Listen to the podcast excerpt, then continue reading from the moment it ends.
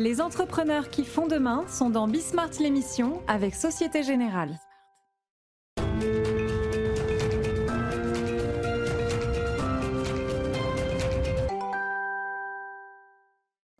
Salut à tous, c'est euh, Bismart. Bismart l'émission, euh, qu'est-ce qu'on met euh, au programme? Alors, on va mettre au programme euh, je vais appeler ça une fois encore d'ailleurs accélération digitale ou euh, déclencher euh, l'accélération digitale. Mais vous allez le voir. Alors, on va le faire de, deux manières différentes. La première, c'est avec, alors pour le coup, un des, socles de cette accélération digitale. Justement, ce sera l'une des questions que je poserai à Gérald Carsanti, qui est le, le, patron d'SAP, hein, le, géant du logiciel européen SAP, son patron donc pour la France justement, c'est peut-être des outils et des objets aujourd'hui qui sont beaucoup trop gros, beaucoup trop lourds et beaucoup trop chers pour vous, pour la révolution entrepreneuriale. Donc euh, ça, ça va être très intéressant. Et puis ensuite, on ira retrouver alors une entrepreneuse, intrapreneuse, qui devient entrepreneuse, euh, que j'accompagne, avec qui on se parle depuis euh, très longtemps. Elle s'appelle Virginie Fauvel. Alors, si je vous dis par exemple que c'est elle qui, au cœur de BNP Paribas, a lancé Hello Bank. Voilà, on fait, on fait une start-up à l'intérieur d'une grande entreprise. Et puis à un moment, elle dit Bon, maintenant, c'est à mon tour de diriger. Voilà. Et la voilà maintenant euh, patronne, patronne d'une entreprise de taille intermédiaire, qui prend forcément des risques avec elle et qui s'occupe, alors pour le coup, d'aider à la digitalisation des fonctions du patrimoine, de l'épargne et de la finance. Ça aussi, c'est diablement intéressant. Euh, autre sujet, autre sujet montant et très très fort, euh, qu'est-ce qu'on fait et comment ça va se passer avec la rénovation énergétique des bâtiments, avec l'isolation des bâtiments? On va déverser un pognon considérable là-dessus est-ce qu'on est bien sûr qu'il va être utilisé Et comment est-ce qu'on s'assure de l'utilisation de ce pognon Et puis on terminera avec euh, Stéphane Van Nuffel, entrepreneur là aussi, euh, que vous allez avoir l'habitude de voir hein, si euh, vous nous regardez régulièrement. point de vue toujours un petit peu décalé sur l'actualité économique. Voilà, ça nous fait un beau programme. C'est parti, c'est Bismart. Et on démarre donc avec alors, le géant du logiciel euh, européen. SAP. Alors j'allais dire, au, moment où je fais mon petit speech, d'ailleurs Gérald, donc Gérald Carcinti, qui est le patron d'SAP euh, pour la France et pour euh, d'autres pays aussi d'ailleurs, Gérald. Non, non, la France, la France. C'est d'ailleurs c'est quel marché pour SAP, la France? C'est le, cinquième pays. Eh oui, quand même. Cinquième pays mondial, oui. Eh oui, quand même, donc c'est important. Et j'allais dire, bah, est-ce que c'est notre seul géant européen du logiciel? Non, il y a quand même Dassault Systèmes. Quel deuxième, oui. Voilà. Et Dassault Systèmes est encore plus petit que vous aujourd'hui oui, parce qu'en market capitalisation, euh, SAP est à peu près à 190 milliards. Ah oui, ils sont très très loin. Dassault, ouais, je n'ai pas suivi, mais 30, 40, 40 voilà. c'est ça. C'est ça le problème, c'est qu'en Europe, il y a ces deux-là.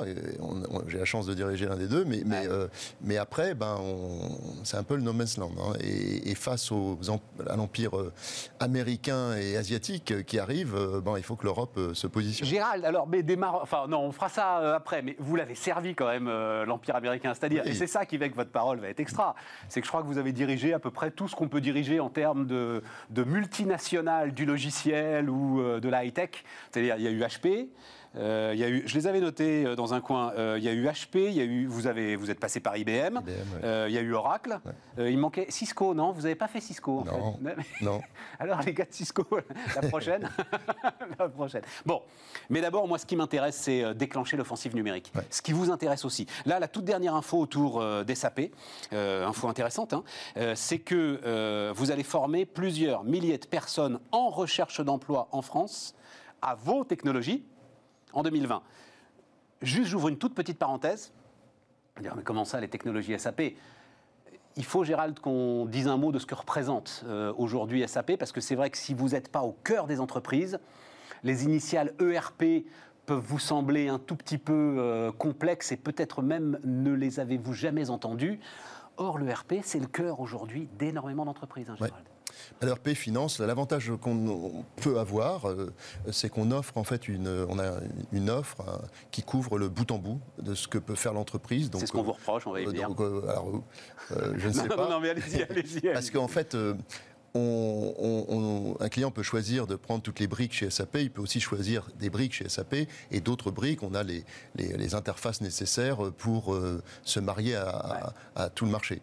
Donc, euh, mais c'est un avantage parce que quand, par exemple, euh, on a un client qui a un ERP chez nous et quelque chose d'autre, par exemple, dans le CRM, eh ben, du fait qu'on soit dans les deux, on a une compréhension du flux entre les deux.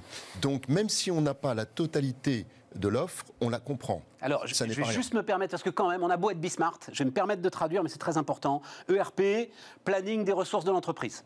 Donc, c'est tout ce qu'il y a en interne à l'entreprise, tout ce qu'elle produit, tout ce qu'elle est capable de faire, et, euh, et même, parce qu'aujourd'hui, on est sur le prévisionnel, même des éléments de prévision. Et puis, CRM à côté, c'est le comportement du client, finalement. c'est la relation client, au sens là. C'est la relation client.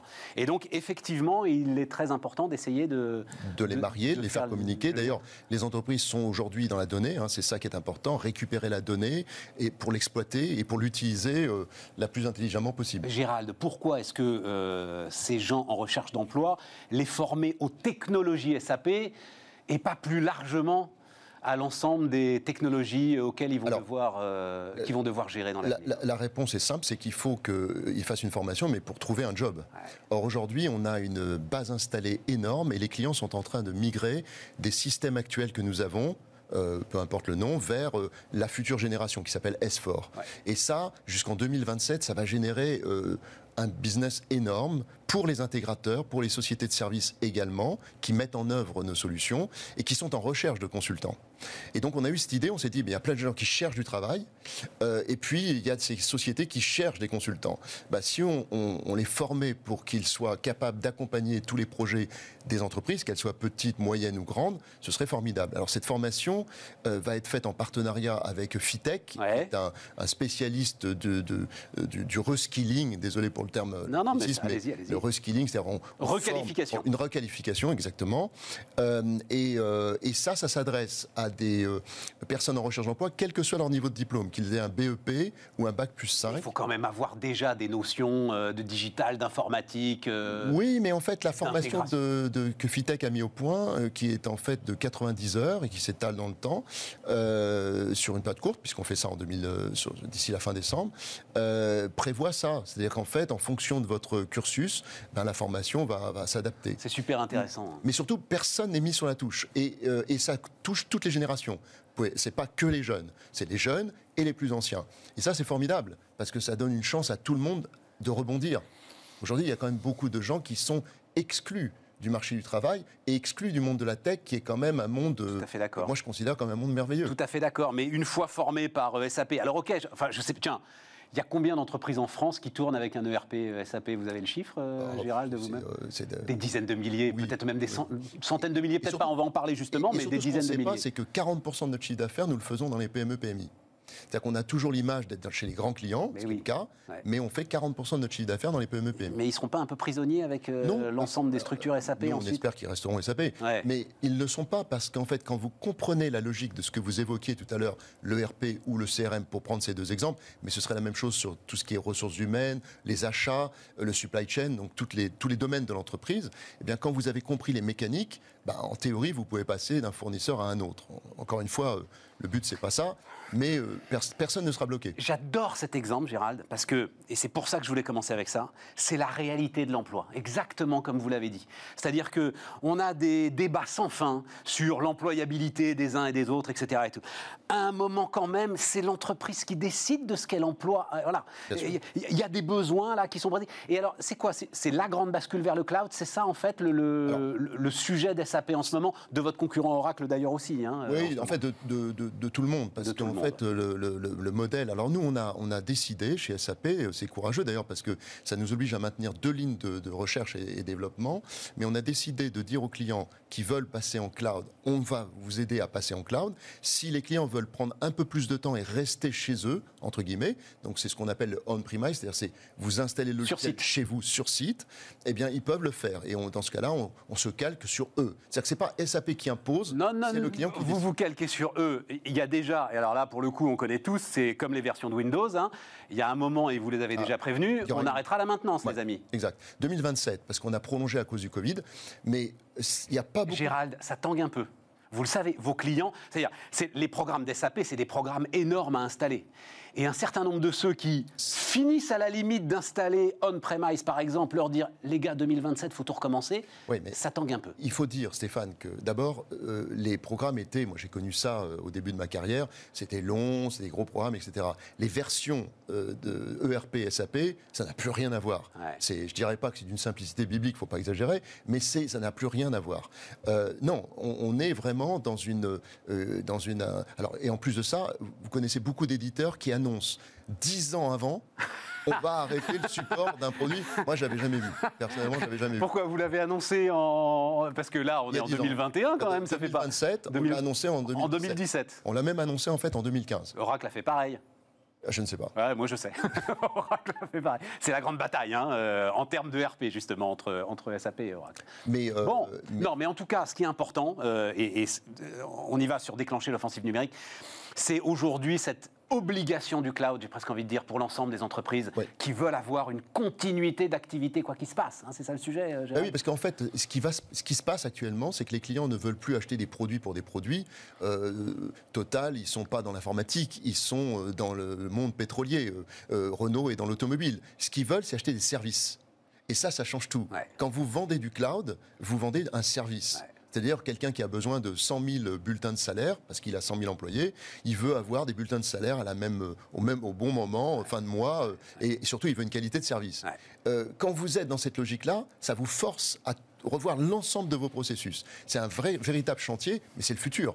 Euh, demain, on va vendre des services. C'est clair, c'est déjà le cas et ça va s'accélérer. Vous allez vendre des services et surtout, alors on parle des bulletins de salaire, mais on peut parler euh, de l'ensemble de la facturation, on peut parler du CRM. Quand tout à coup on réalise, quand tout à coup on réalise que le site il est inaccessible, que euh, les relations avec l'ensemble des fournisseurs et l'ensemble des clients devient très très compliqué. Si tout ça c'est pas hébergé dans le cloud, on peut pas basculer massivement en télétravail. C'est pas possible. C'est beaucoup plus compliqué. Beaucoup plus compliqué mais, comme, euh, ça vient, euh, comme, comme vous venez de le dire, c'est euh, ça oblige l'entreprise qui est en cloud à une, une, exécution parfaite et une qualité de service irréprochable. Alors Parce que les clients nous font confiance. Hein. Ah oui, oui, tout à fait. Oui, oui, c'est vrai. alors maintenant, Gérald, le sujet quand même, comme je disais, c'est quand même ce qu'on entend partout. le RPSAP, c'est bah, c'est un mastodonte. Et notre sujet à nous, justement, c'est pour ça que je disais, c'est pas des centaines de milliers, parce que c'est cette galaxie, 3 500 000 petites boîtes pour lesquelles les sujets sont peut-être trop lourds. J'ai vu un de vos concurrents américains qui fait des trucs très légers, s'appelle Intuit par exemple. Hein. Ils ont fait de la pub même hein, à la télé euh, française, etc. Est-ce que c'est quelque chose qui vous fait réfléchir D'abord, il y a beaucoup de, clients ou de personnes qui restent sur une image passée les, générations actuelles n'ont plus rien à voir réellement. La preuve, la meilleure preuve que je puisse donner, c'est ce que je disais tout à l'heure. 40% de notre chiffre d'affaires, on le fait dans les PME, PMI et dans des PME qui sont toutes petites et elles prennent des solutions SAP. Pourquoi? Parce que bah, même avec 5-10 salariés, on peut prendre une, solution SAP aujourd'hui. avec euh, qui ont 40, 50 salariés qui prennent des solutions SAP. D'autant plus qu'on a un avantage, c'est justement que comme ils prennent le RP, après ils peuvent prendre les briques autour, le HR, les achats, le supply chain, les notes de frais, les voyages. On, va, on va très loin. La partie expérience client, on a racheté Qualtrics il y a à peu près euh, un an et demi. Qualtrics, c'est le leader mondial de l'expérience client qui vous permet de savoir ce que vos salariés pensent, ce que vos clients attendent, ce que vos fournisseurs attendent de vous. Donc vous avez des photos euh, instantanées et qui vous permettent de bâtir de bonnes stratégies. Ça, c'est aller sur un terrain alors d'un autre que vous n'avez pas encore dirigé, c'est Salesforce. Pour le coup, voilà, celui-là aussi. C'est un de nos concurrents. oui, oui, c'est ça. Non, mais c'est très intéressant. Bah, ah ben, parce qu'on est quand même sur des plaques tectoniques qui évoluent, qui bougent. Non, puis vous, vous avez dit quelque chose d'important, c'est qu'on est, euh, comme je disais au début, on est sur le bout en bout. Mais dans chaque niche, on a un concurrent. Parfois, les niches sont très grosses, comme par exemple le CRM avec Salesforce. Et parfois, on n'est pas le leader. Euh, dans le domaine du CRM, on euh, on est le, on n'est pas le leader. C'est le patron d'Edenred à l'époque, des, enfin, ticket restaurant. Je lui disais, ouais, c'est quand même une niche fiscale. Et il me dit, si ça c'est une niche, alors je vais appeler ça un chenil. J'avais bien, j'avais bien aimé une niche à 25 millions de personnes. Ça devient effectivement important. souveraineté numérique. Moi, je veux savoir, Gérald, comment est-ce que vous regardez ce sujet? Alors, j'ai l'impression, là, les, les, Européens se sont saisis de ce sujet. Alors, exemple concret, vous pouvez sortir votre joker, parce que, par exemple, exemple concret là, est-ce que la France a raison de confier ses données de santé à Microsoft en disant on est désolé les amis, mais on veut un truc efficace et aujourd'hui c'est Microsoft euh, qui sait faire Ou est-ce qu'il aurait fallu attendre un peu plus une solution européenne?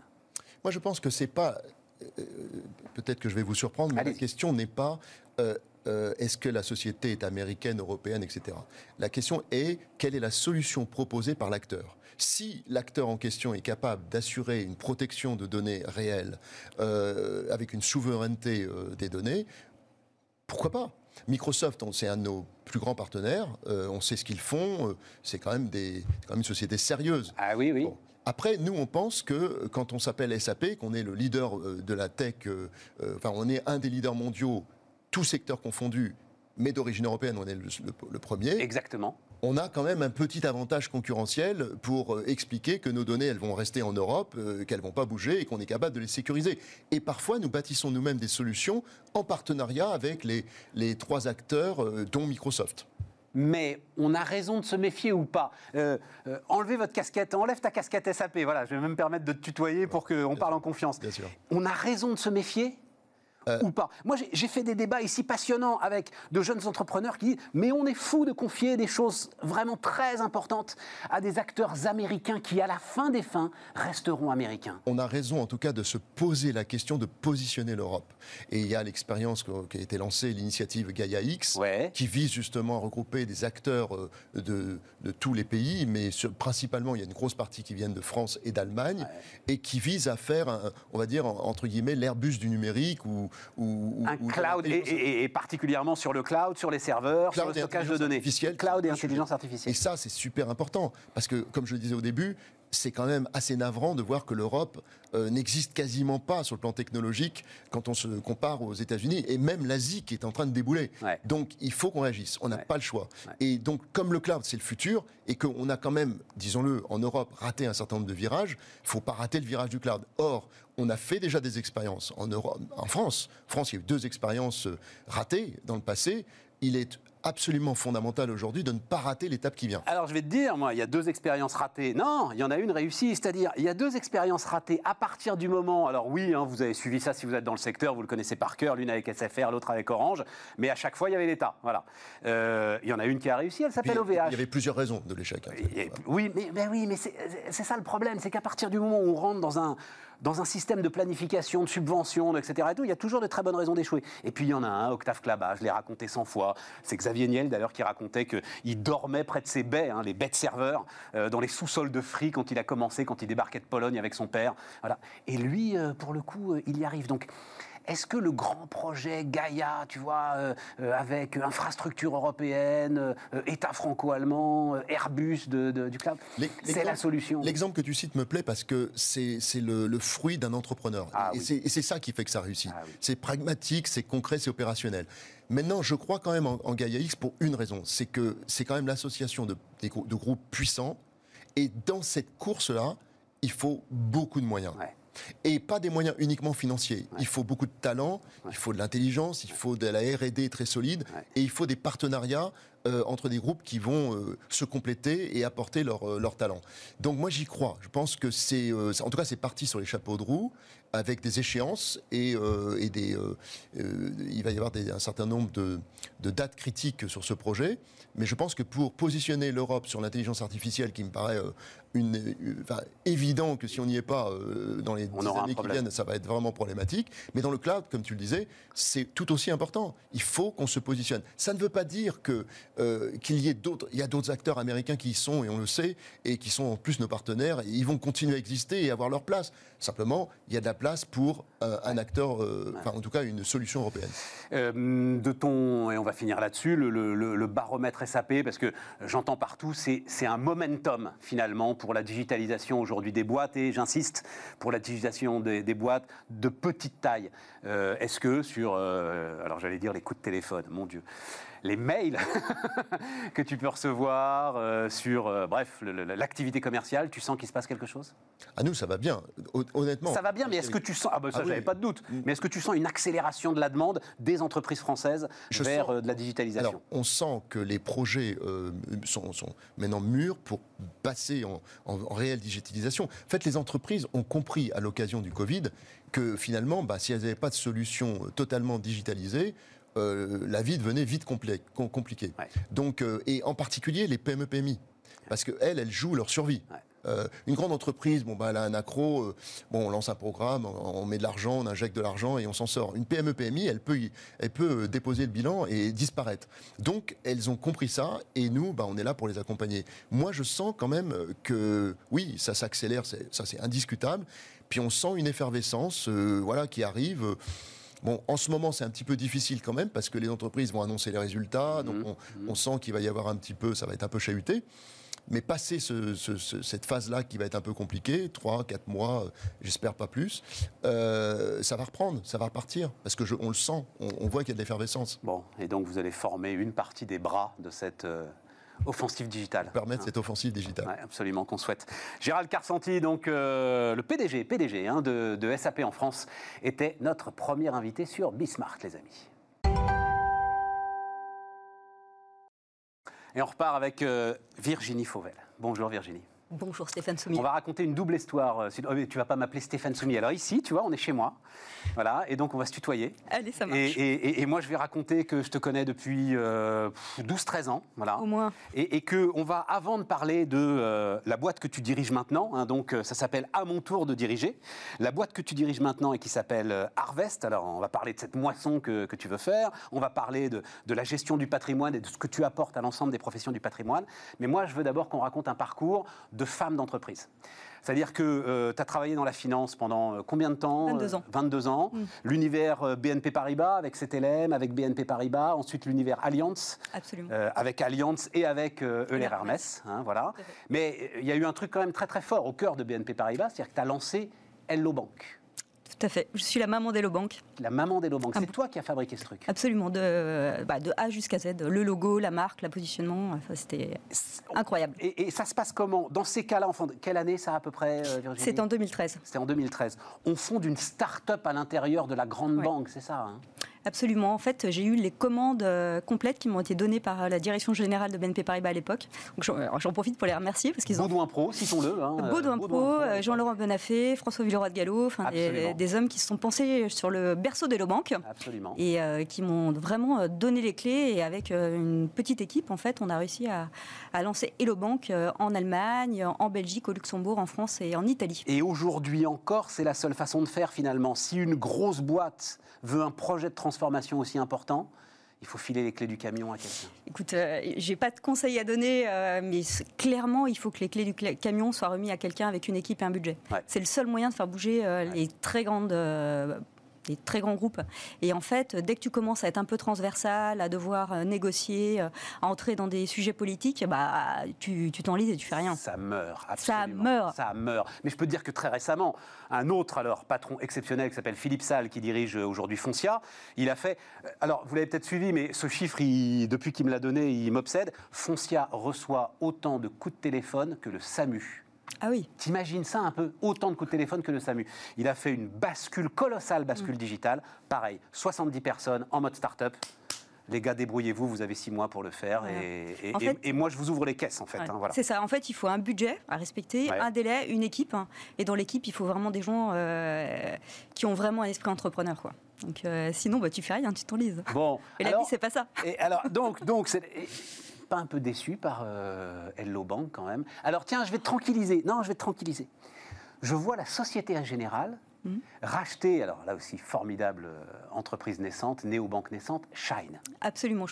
J'étais en contact avec le patron. Euh, Nicolas Rebout est venu me voir. Fantastique. Et je lui dis, mais qu'est-ce qui manque aux banques? Hmm. Pourquoi est-ce que les banques ne sont pas capables de créer ces agilités-là? Tu crois que tu l'as créé, toi, cette agilité-là? Écoute, je pense que oui. je pense qu'à partir du moment où tu dis, il y a un patron ou une patronne et euh, il ou elle a tous les leviers, ça fonctionne.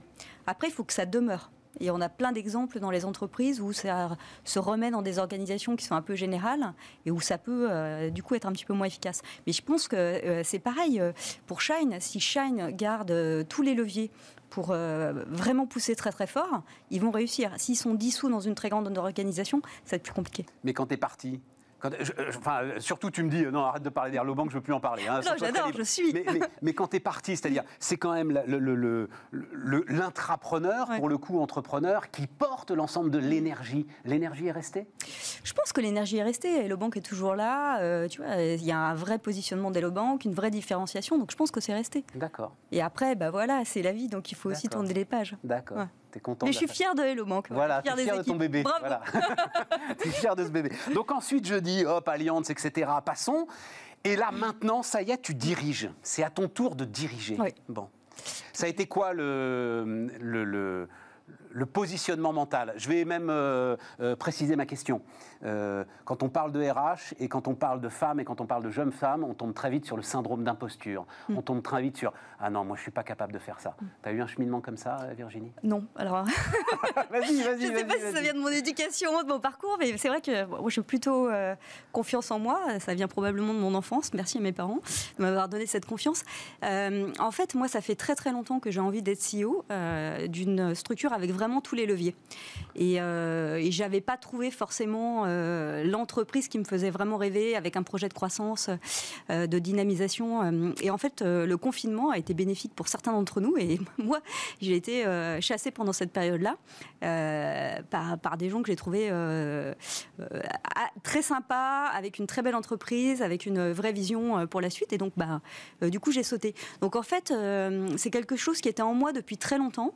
Il fallait juste que je rencontre le bel animal avec qui me marier, mais... je l'ai trouvé.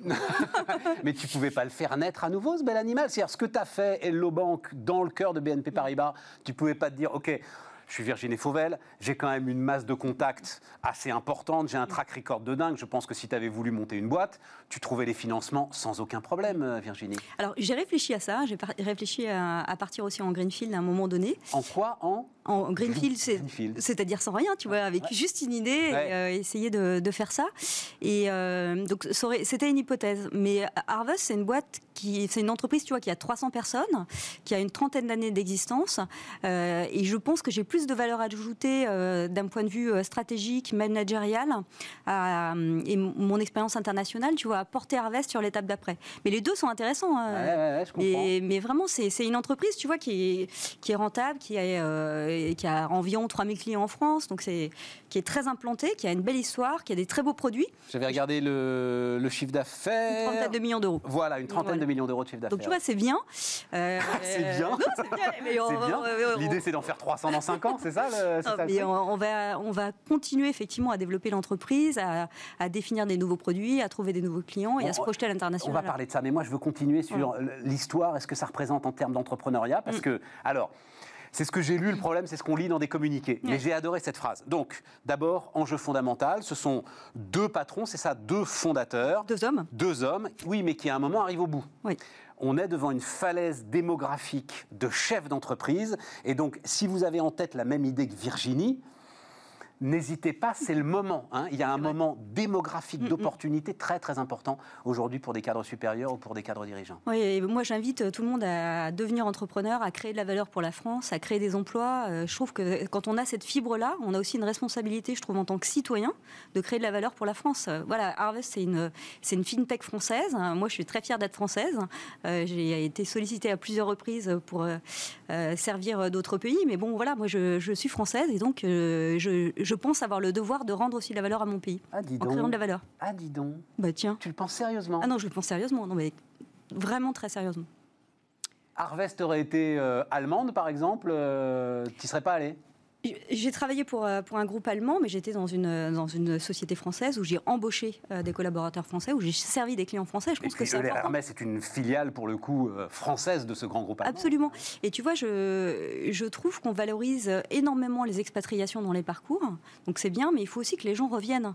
Moi, quand je vais en Silicon Valley et que j'écoute des discussions de data science, on commence en anglais, on finit en français, parce qu'il y a énormément d'ingénieurs français qui sont en Silicon Valley et qui font du machine learning ou de l'intelligence artificielle c'est sympa, mais on a aussi besoin d'eux ici.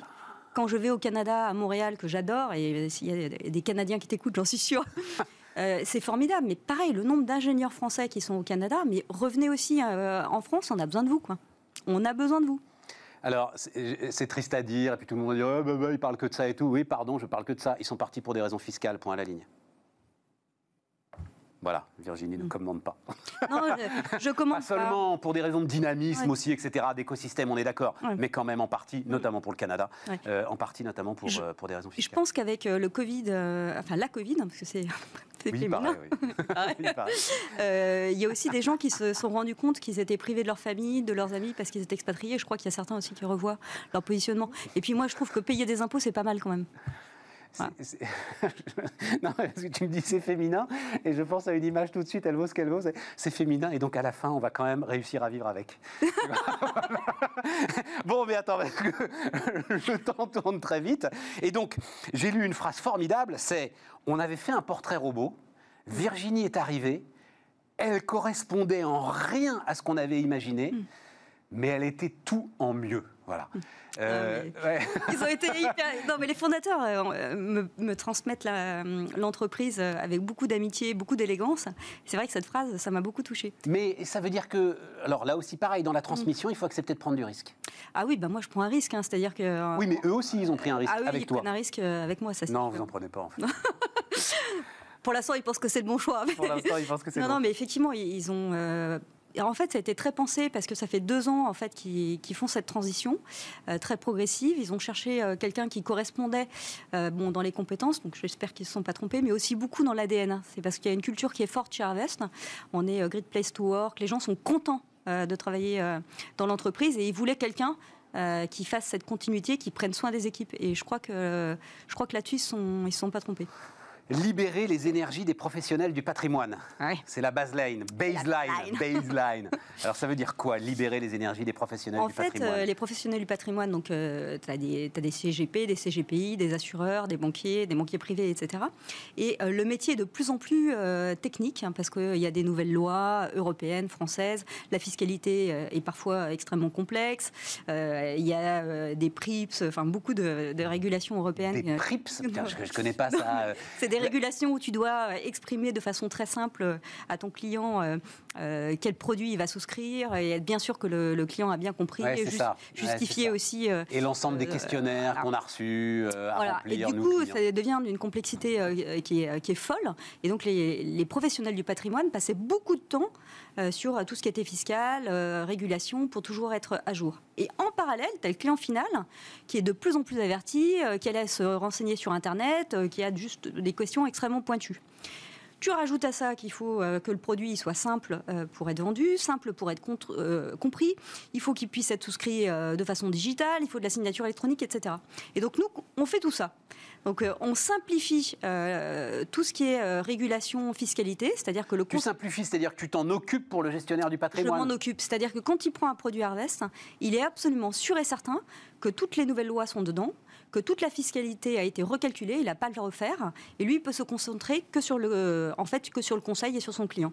Et pour le client final, bah, Mais quand tu dis quand tu prends un produit Harvest, toi tu fais pas des produits, tu fais pas les, produits que, par exemple, vend Alliance, tu fais pas des produits financiers structurés, c'est des, des, produits de logiciels. C'est des produits de logiciels. De logiciels, hein, absolument. C'est-à-dire que, par exemple, tu veux euh, savoir combien est-ce que tu vas euh, avoir pour ta retraite, hein, et on va reconstituer toute ton expérience professionnelle, formidable, et on va te dire, bah, voilà, tu vas gagner ça en retraite. Et si tu veux avoir un complément, tu peux prendre tel ou tel type de produit de retraite qui là va être. Et donc le gestionnaire de patrimoine, il va recevoir son client et il va pouvoir lui écouter, donnez-moi euh, deux trois infos. et, on le rentre dans la machine. Et grâce à l'expertise Harvest. Voilà, on le rentre dans la machine et après, as des... enfin, moi je l'ai fait hein, pour moi. Enfin, même si la retraite n'est pas pour tout de suite. Mais du coup, c'est d'une simplicité euh, biblique. Je ne sais pas si la Bible est simple, mais en tout cas, c'est l'expression consacrée. Euh, c'est le dire. Et, en fait, tu as euh, de façon extrêmement simple ce que tu vas avoir en retraite et comment tu peux avoir une retraite qui est complémentaire. Donc c'est rendre les choses simples et digitales c'est un beau métier. Hein. Ouais, c'est un super métier sur des sujets en plus qui sont des sujets euh, qui sont d'ores et déjà angoissants pour un certain nombre d'entre nous, mais qui vont l'être de plus en plus, avec, comme tu dis, une complexité réglementaire euh, qui pèse aujourd'hui sur euh, les conseillers en, gestion de patrimoine, qui fait que... que ça simplifie. et tu sais, quand tu prépares ces vacances, en moyenne, les gens, quand ils préparent leurs, leurs vacances, ils mettent une vingtaine d'heures pour préparer leurs vacances. L'hôtel, l'avion, enfin l'avion c'était avant, qu'est-ce qu'on va faire, etc l'endroit. Et en fait, pour, pour la retraite, les, personnes passent, tu vois, peut-être une heure dans leur vie à préparer la retraite. Et quand tu vois, les enjeux sont quand même assez, assez différents. Je te parle de la retraite, mais on a pas mal d'autres offres pour savoir combien tu vas payer comme d'imposition pour être sûr que tout est bien pris en compte, etc. Surtout sur les, les, impositions complexes de la clientèle patrimoniale. c'est un métier qui est... Quel roadmap? Il, nous reste une, minute, une grosse minute. L'idée, c'est quoi? Donc, 30 euh, millions d'euros de chiffre d'affaires. L'idée, c'est quoi? C'est quoi la roadmap? Ben, Est-ce que ça se porte à l'international, ça, cette complexité elle est nationale Absolument. Donc, euh, l'ambition est européenne, euh, même si effectivement les régulations et la fiscalité sont très, très, très, très locales et spécifiques. Donc, on va se projeter à l'international, peut-être par acquisition et ou croissance organique.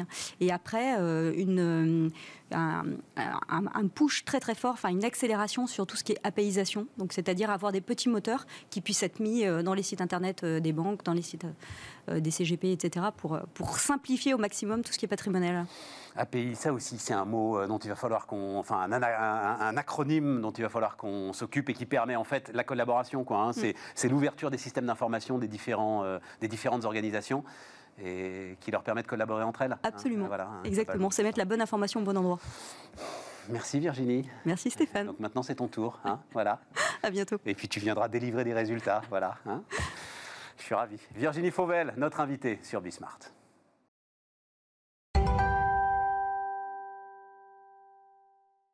On repart les amis, et on repart les amis avec, euh, alors pour le coup, une jeune femme sur laquelle pèse à peu près, euh, Nilou, je crois que c'est 13 milliards d'euros, quoi, globalement, hein, c'est ça eh, C'est ça. Hein. Donc, Nilou Joueur de Saint-Georges, euh, elle, prend ça avec un grand sourire. J'ai 13 milliards d'euros à dépenser, les amis. Enfin, à dépenser, même pas, à recevoir, à gérer. Elle est directrice adjointe de Crust Energy. Euh, Crust Energy, alors, euh, on, va. Vous, vous, intervenez sur un élément assez spécifique hein, de la rénovation du bâtiment, de l'efficacité énergétique, qui est, si j'ai bien compris, tout ce qui est canalisation, hein, Nilou? Exactement. On fait tout ce qui est isolation en partie commune des travaux d'isolation. Voilà. Donc, mais mais euh, globalement sur les canalisations et aussi sur les sols, c'est ça? Exactement, l'isolation des planchers bas. premier point d'ailleurs, parce que euh, on me parle beaucoup aujourd'hui, et d'ailleurs c'était euh, l'un des points, donc c'est 13 milliards, les amis. C'est les 13 milliards dont parle la Convention citoyenne d'ailleurs, hein, je crois que c'est elle qui a chiffré ça. Pour une rénovation, mais elle dit une rénovation globale des bâtiments. Hein, voilà, hein, c'est ça l'idée. Comment est-ce que après, on parlera de Crust Energy. Mais d'abord, euh, votre œil d'expert sur euh, cette volonté aujourd'hui d'accélérer sur la rénovation des bâtiments. Comment est-ce que vous regardez ça, euh, Nilou? C'est l'avenir, selon nous. en effet, l'objectif maintenant, c'est d'apporter de la valeur dans le marché de la rénovation énergétique, d'éviter les opérations one-shot et de justement pouvoir proposer des rénovations globales. Et la bonne nouvelle, c'est qu'effectivement, tous les dispositifs, tout ce dont on parle aujourd'hui, c'est d'aller dans ce sens-là des rénovations énergétiques globales. Qu'est-ce que ça veut dire une rénovation one-shot euh, C'est de faire un type d'opération, un type de travaux. Je change la chaudière et basta et je fais rien d'autre. Exactement. Sauf que parfois, il reste encore euh, des choses à faire. Euh, ce qui va bloquer hein, généralement les, les clients, c'est le financement, justement. donc l'avantage, c'est de pouvoir justement leur proposer des dispositifs, des financements pour faire plus de travaux dans leur, dans leur logement. alors, et, on va parler de ce dispositif, justement. Je me gourre toujours sur... Donc ces certificats et les deux E derrière, c'est quoi? Ce sont les certificats d'économie d'énergie d'économie d'énergie. Vous, vous, pouvez m'en raconter simplement le principe de ces certificats d'économie d'énergie, Nilou? En fait, c'est les fournisseurs d'énergie qui sont obligés de financer des travaux de rénovation énergétique. Donc ils ont des obligations. Et euh, une entreprise comme la mienne, finalement, c'est d'être un intermédiaire entre ces fournisseurs d'énergie et euh, les bénéficiaires des travaux fournisseurs d'énergie, mais ça peut être aussi, par exemple, la grande distribution quand elle vend de l'essence. Exactement. Voilà, elle, euh, elle émet aussi Exactement, on appelle ça euh, les obligés. Des, des, des certificats D'économie d'énergie. D'économie d'énergie. Et ça veut dire que globalement, elle vous paye vos travaux, c'est ça le sujet hein? C'est ça, tout à fait. Elle euh, finance les travaux. Euh, donc il y a des barèmes, il y a une liste de travaux éligibles. Il y a à peu près 200 opérations en fait éligibles dans différents secteurs, dans le résidentiel, le tertiaire, l'industrie, l'agriculture. donc après, il faut consulter ces différents barèmes et les mettre en œuvre. L'argent est là, enfin l'argent est là, oui l'argent est là, hein. de toute façon même on n'est pas encore à l'heure des 13 milliards, mais d'ores et déjà de toute façon plusieurs milliards sont budgétés. par la précédente, hein, d'ailleurs, loi de finances. Je parle sous votre contrôle. Je crois que c'est 2 milliards et demi ou 3 milliards qui sont d'ores et déjà disponibles pour l'efficacité énergétique des bâtiments. On a, a même une forme de payeur hein, avec ces certificats d'efficacité d'énergie et d'économie d'énergie. Après, dans le tuyau, c'est votre domaine, où sont les bouchons? Pourquoi est-ce qu'aujourd'hui on n'est pas sur des gisements de travaux d'efficacité énergétique partout? En fait, 78% euh, des Français sont incapables de citer une aide à la rénovation énergétique. Mais bien sûr. Voilà.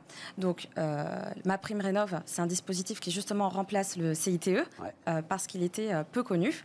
le certificat d'économie d'énergie. Donc, crédit d'impôt de transition énergétique. Exactement.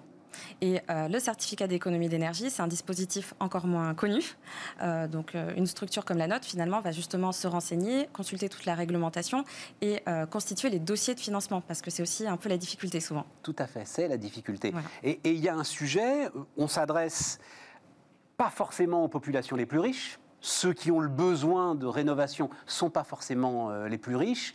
Et c'était le problème du crédit d'impôt c'est qu'il faut que vous avanciez en fait l'argent des travaux. Exactement, c'est un Ça, c'est impossible pour, euh, pour les populations en difficulté. C'est un vrai sujet. Euh, la bonne nouvelle, c'est que euh, avec ma prime Reneuve, les barèmes vont être élargis.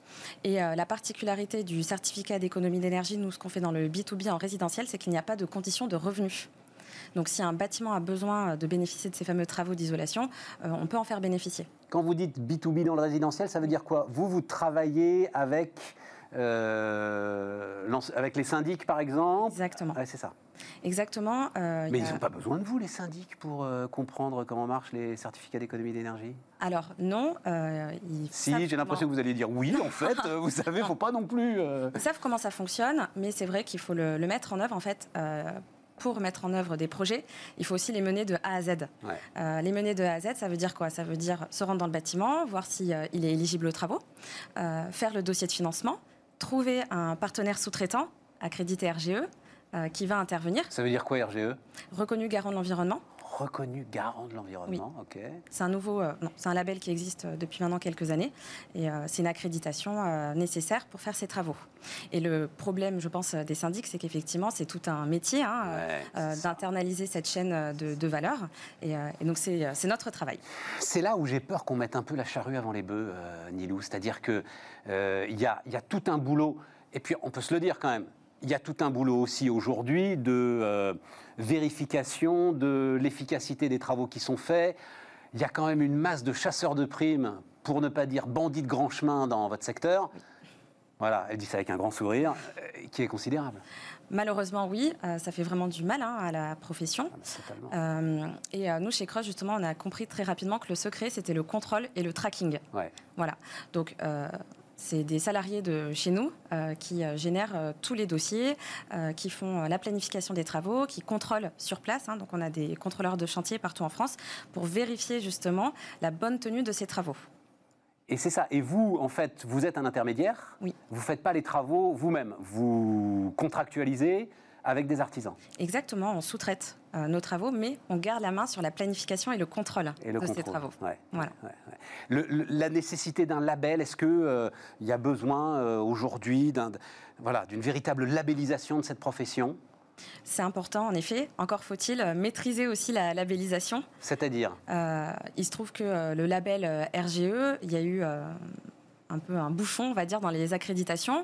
Euh, et ensuite, il faut, malgré le label, quand même contrôler les travaux qui sont faits. Bouchon dans les accréditations, ça veut dire que les artisans qui sont de bonne foi, qui font bien leur boulot, aujourd'hui, il n'y a pas les mains pour leur donner le label, pour leur délivrer le label. Plusieurs mois, en effet.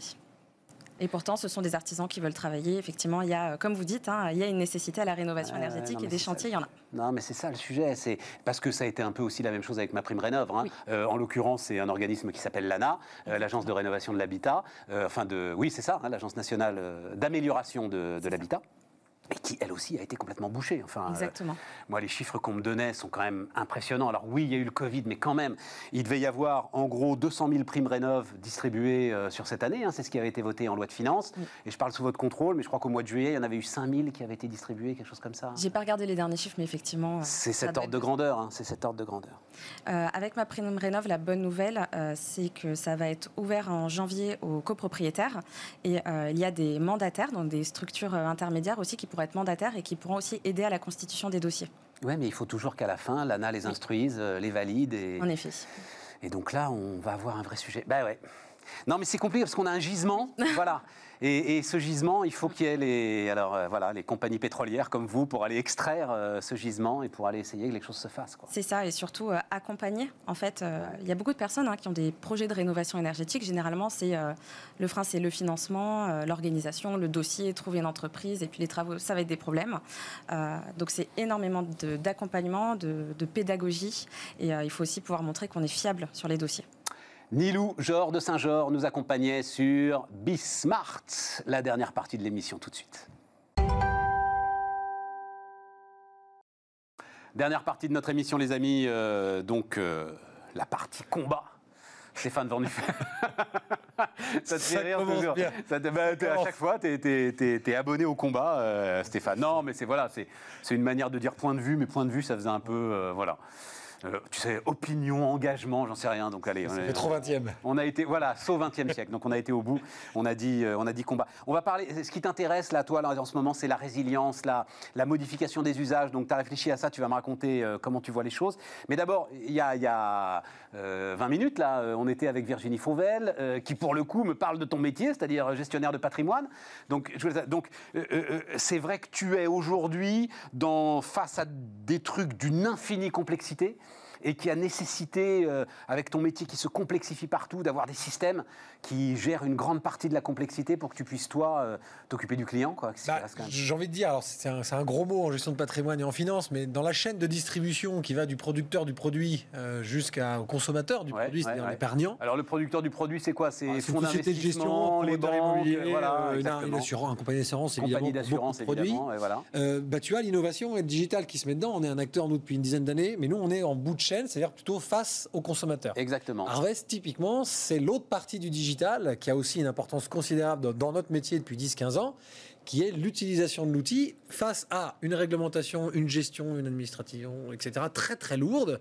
Et évidemment, ils ont une place énorme, et même technologiquement. Alors, Harvest est bien placé, puisqu'ils sont un peu leaders quand même en vrai. leurs concurrents, ils sont sympas, mais c'est pas pareil un vrai boulevard pour grossir. Tu parlais de, x10 euh, d'ici 5 ans en chiffre d'affaires pour Harvest. Je leur souhaite. Euh, mais euh, voilà, il y, a une vraie utilité à brancher des gens comme nous sur des boîtes comme Harvest qu'on en a vraiment besoin. Bon, et maintenant que tu as dit du bien, parce que c'est intéressant, maintenant que tu as dit du bien, tu dis aussi un peu de mal, parce que je trouve ça très intéressant. Il y, a deux choses. C'est, vous comprenez bien que moi, ce qui m'intéresse, c'est d'abord bah, de dire à l'ensemble des chefs d'entreprise qui sont aujourd'hui face à cette complexité, les amis, la digitalisation est la solutions, particulièrement dans le cloud. Voilà. Hein, alors nous, on en parle sur Bismart avec Cégide, mais il y a des tas de solutions aujourd'hui qui en fait s'adaptent en temps réel euh, aux évolutions euh, de la réglementation, de la législation. Enfin, on l'a vu là avec le chômage partiel. Avec... Il y a des tas d'éléments où si vous n'êtes pas digitalisé, si vous n'êtes pas dans le cloud, vous allez forcément avoir des, des, des, des du retard quoi, à combler et moins de temps pour s'occuper de vos clients. La digitalisation, Stéphane, aussi, c'est pas pour dire du mal, mais on parlait justement de, du, du, format et du sujet. Et toute la discussion avec Harvest est intéressante. Je suis ravi que Virginie arrive parce que son expérience bancaire vers la nouvelle consommation de banque, parce qu'Hello Bank, c'était la révolution bancaire dans un groupe euh, très très vieux, et donc ça a été une belle réussite vraisemblablement.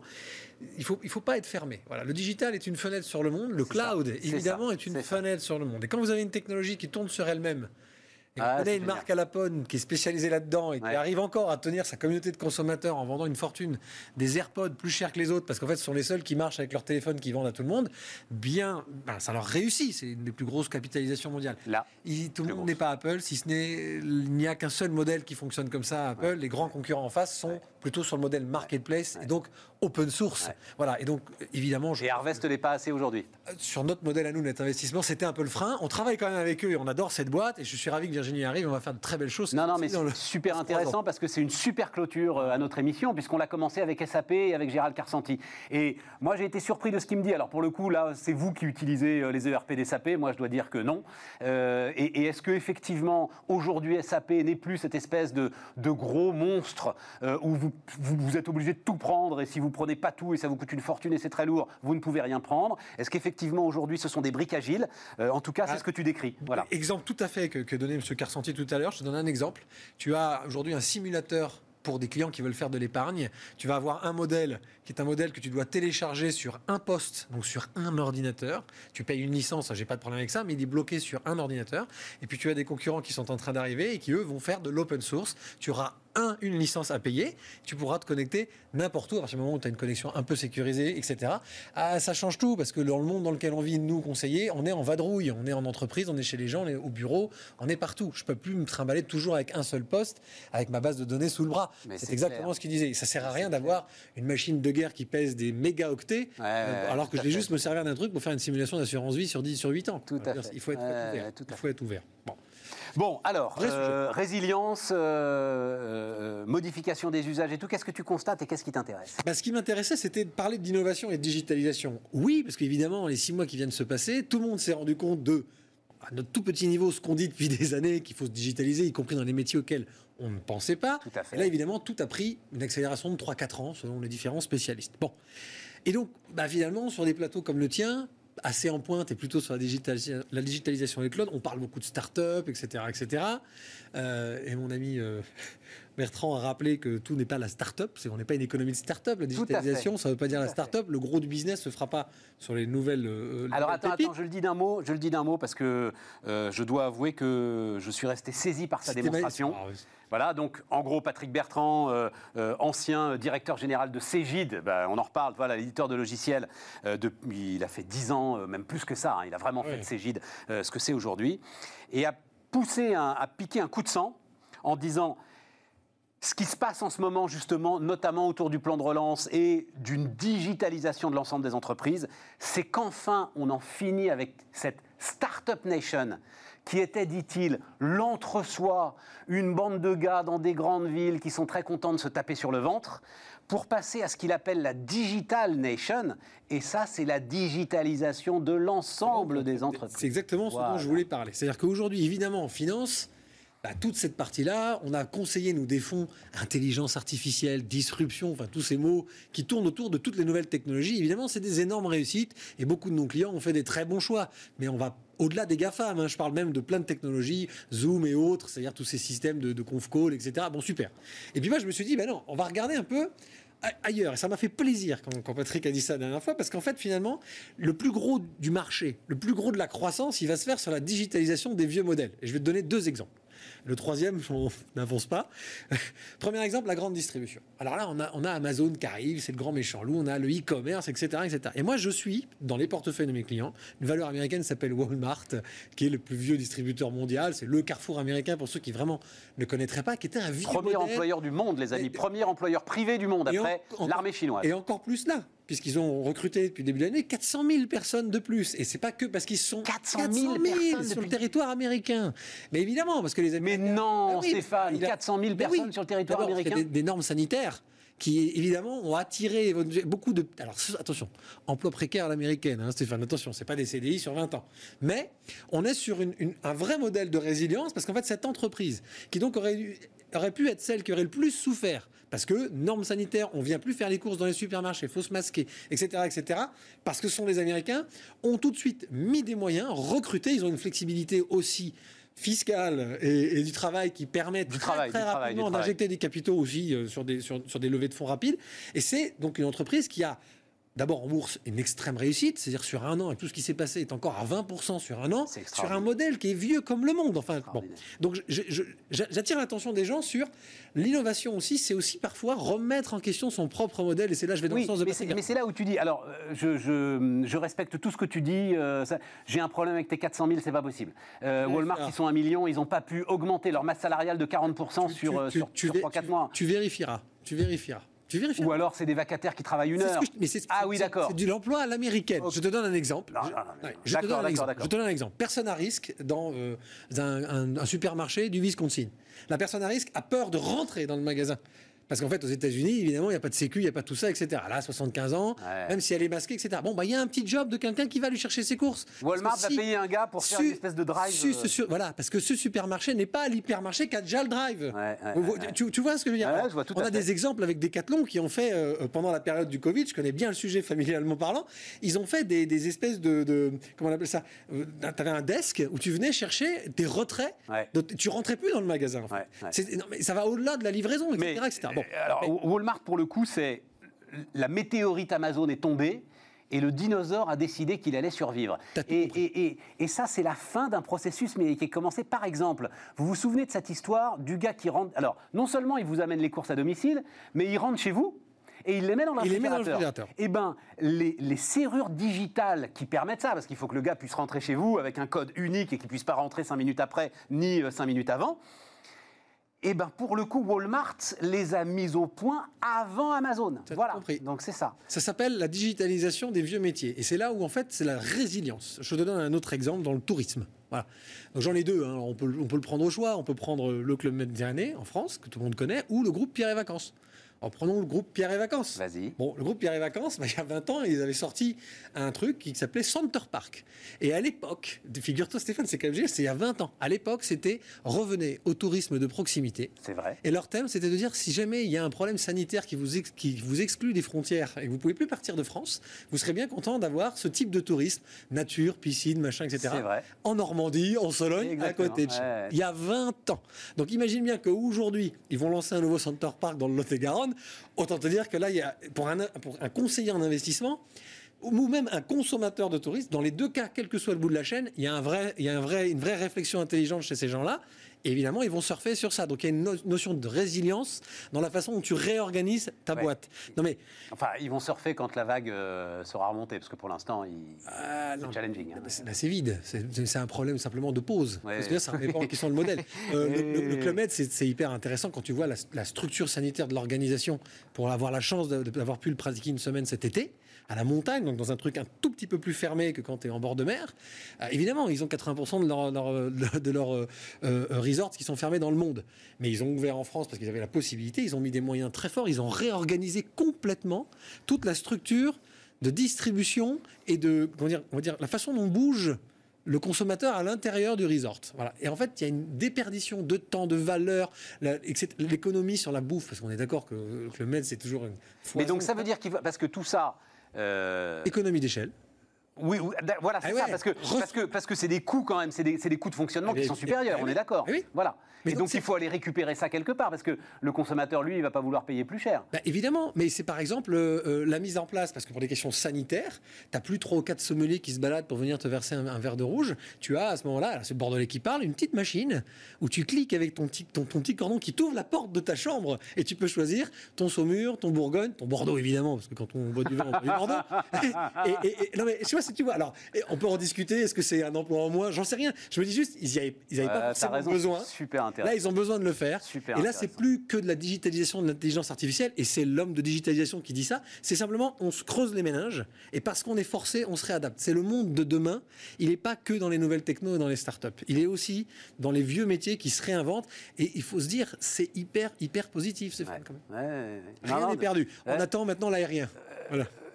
J'attends de voir comment l'aérien va se réinventer. Oui, mais là, tu es sur des objets. C'est-à-dire, à un moment, l'industrie te résiste quand même. À un moment, le, le physique, c'est ce qu'on dit beaucoup sur l'énergie.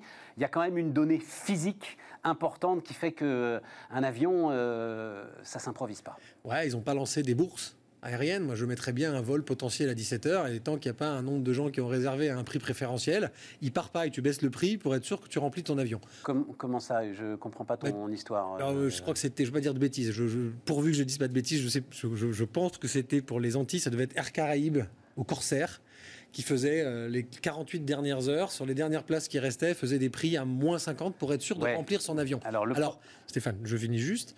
Euh, ça, si cette réflexion-là n'a pas lieu sur la compagnie aérienne auquel on pense tous et dont on est très fier parce qu'il y a bleu, blanc, rouge dessus, c'est foutu. À l'inverse, j'ai pris l'avion il y a 10 jours. Bon, bah, ils ont placé les deux premières, euh, les deux premiers rangées d'un Paris-Nice en business. Ça coûte 80 euros de plus l'aller, 80 euros de plus le retour. À ton avis, quel est le taux de remplissage des deux premiers rangs d'un avion qui fait Paris-Nice maintenant? Zéro. Voilà. Donc, euh, bah, excuse-moi. Non, non, eux, pas compris la résilience, mais j'attends de voir. aussi, enfin, je me... il, se trouve que, alors, il se trouve que je connais très bien le pricing sur les compagnies aériennes. Euh, je vais aller très très vite parce qu'il y en a qui sont occupent. Eh, oh, celui-là, là, celui-là, c'est que moi. Euh, euh, globalement, Air France était capable de te dire combien il y aurait de gens dans son avion à peu près un an avant qu'il décolle. C'est bien. C'était basé sur l'analytics. Tout ça a explosé. il n'y a plus de rétroviseur. Ah ben il n'y a plus aucun référentiel. Aucun référentiel. Donc les mecs Et, je, voilà. Hein, je ne donne pas de leçon. Je dis juste. Ils sont dans le tambour de la machine à laver. Je suis pas sûr. On va les laisser faire les sorages et puis ensuite on ira tranquillement discuter avec eux. Un tambour à 7 milliards. Merci. Ça fait cher le tambour. Mais c'est pas grave. Laissons faire KLM. Stéphane Van Nuffel, tu reviendras hein, bientôt, euh, Stéphane. Les amis, c'était taper sur, euh, oui, d'autres euh, de mes amis que je défendrai. c'était Bismarck l'émission. on se retrouve demain avec grand plaisir, j'espère. Les entrepreneurs qui font demain sont dans Bismarck l'émission avec Société Générale.